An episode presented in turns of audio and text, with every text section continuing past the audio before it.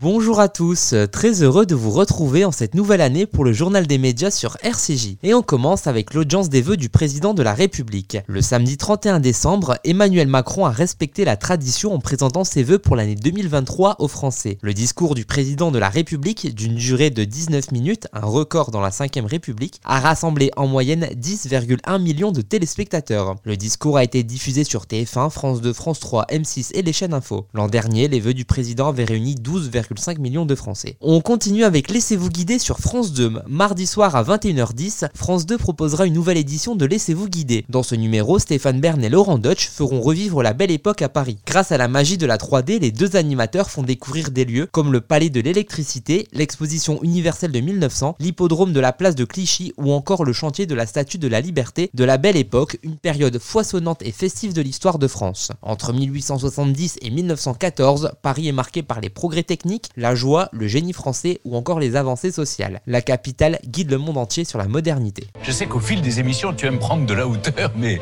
à ce point. Bah justement, hein. plus fort, plus haut, plus loin, ça pourrait être le slogan de la belle époque. Mardi soir, Stéphane Bern et Laurent Deutsch vous embarquent dans une traversée incroyable du Paris de la belle époque. Que le spectacle commence. Une période faste où tout était possible. Waouh Ah ouais, là, ça en jette, c'est immense. Elle chose du 765 cm. Là, je comprends mieux l'idée de Paris, ville lumière.